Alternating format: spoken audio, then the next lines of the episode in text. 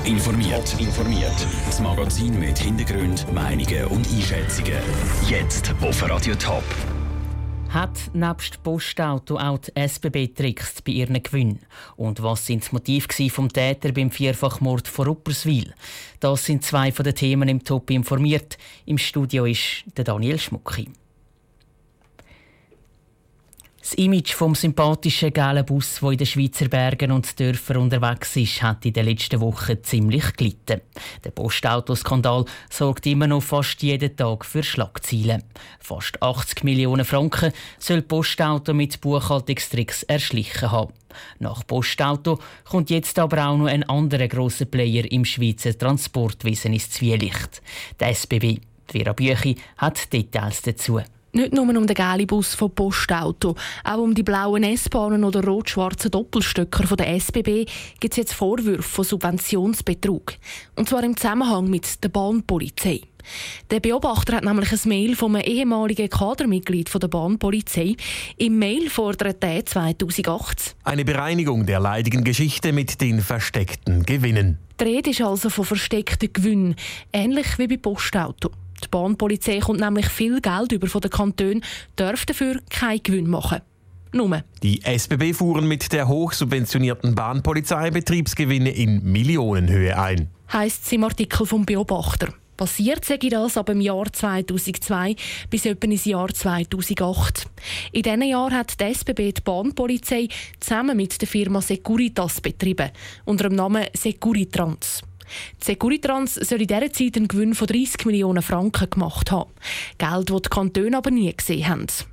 Gegenüber einem Beobachter bestreitet die SBB die Vorwürfe. Und zwar so. Wir gehen heute davon aus, dass die damals gültigen Vorschriften eingehalten wurden. Die Vorschriften haben sich mittlerweile sowieso stark geändert.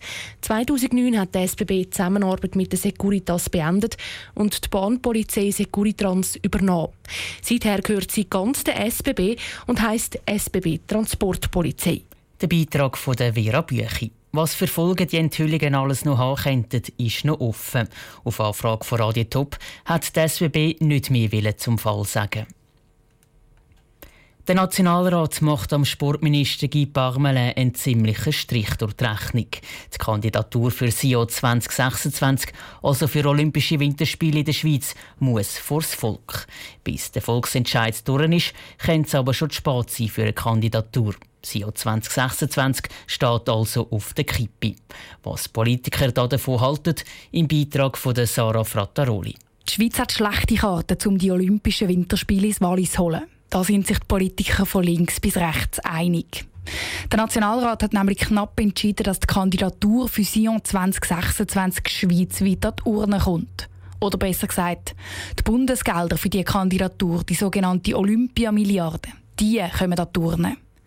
Das ist einmalig, weil es in der Schweiz eigentlich kein Finanzreferendum gibt.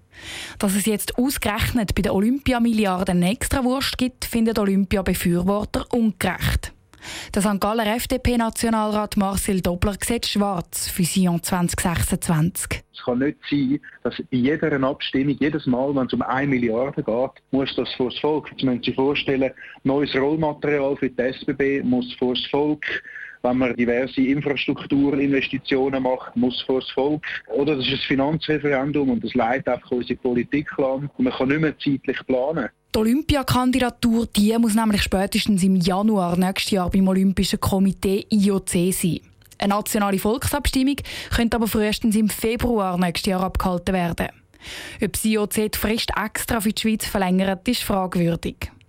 Die Olympiagegnerin und Winterthurer SP-Nationalrätin Matthäa Meyer findet aber, die Schweiz dürfe sich vom IOC auf keinen Fall unter Zeitdruck setzen lassen. Es geht um ein einmaliges Grossprojekt, das der Bund mindestens eine Milliarde Franken kostet. Wenn man anschaut, wie die sonstigen Winterspiele kosten, ist das ein Vielfach von dem. Also befürchte ich eben auch, dass die Kosten nicht bei einer Milliarde werden bleiben, sondern das Vielfach von einer Milliarde werden ausmachen. Und da bin ich ganz klar der Meinung, dass die Stimmbevölkerung soll mitentscheiden können. Die Chancen für das Jahr 2026 die sind mit dem Nationalratsentscheid von heute also entscheidend geschrumpft.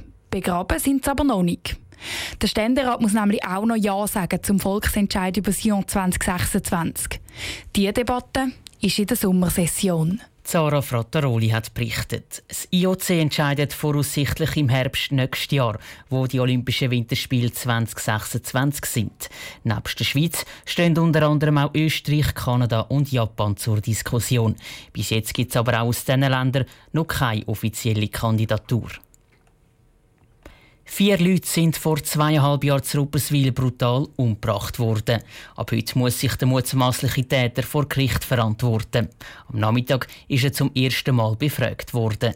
Für uns am Prozess mit dabei ist Sandro Peter. Sandro, wie ist die Befragung abgelaufen?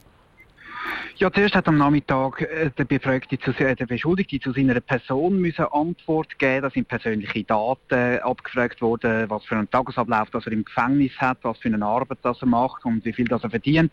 Dann hat es auch ein paar intime Fragen gegeben, also was er für sexuelle Gedanken hat, auch im Gefängnis. Und dann im zweiten Teil ist er dann zu der Tat selber befragt worden. Dort ist es darum gegangen, warum hat er so gehandelt, wieso haben die vier Menschen müssen sterben. Und was hat denn der Beschuldigte auf die Frage gesagt, also auch zum Motiv?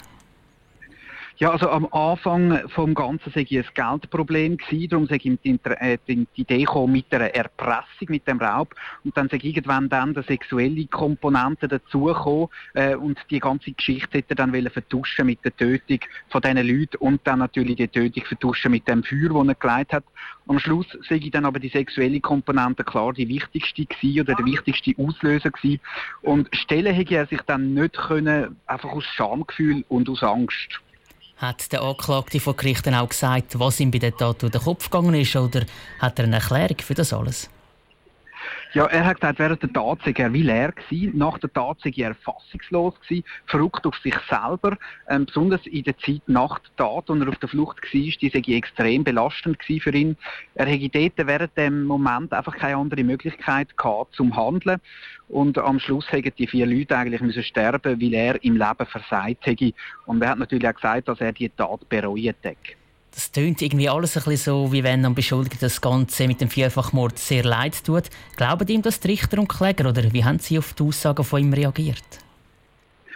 Sie haben natürlich ganz gespannt zugelassen und zwischendurch aber schon auch durchblicken lassen, dass sie nicht all seine Aussagen können nachvollziehen können. Also sie haben dann immer wieder Fragen gestellt zu Widersprüchen, die der Beschuldigte äh, nicht so richtig hat können beantworten Handlungen, die er gemacht hat, die aber nicht dazu passen, was er sagt. Er wird ja auch verdächtigt, dass er eine neue Tat schon vorbereitet hat. Das bestreitet er ganz vehement. Er gibt aber zu, dass er auch neue Taten ähm, allenfalls sich überlegt hat, wie zum Beispiel ein Raub. Danke, Sandro Peter, direkt aus Schaffisheim.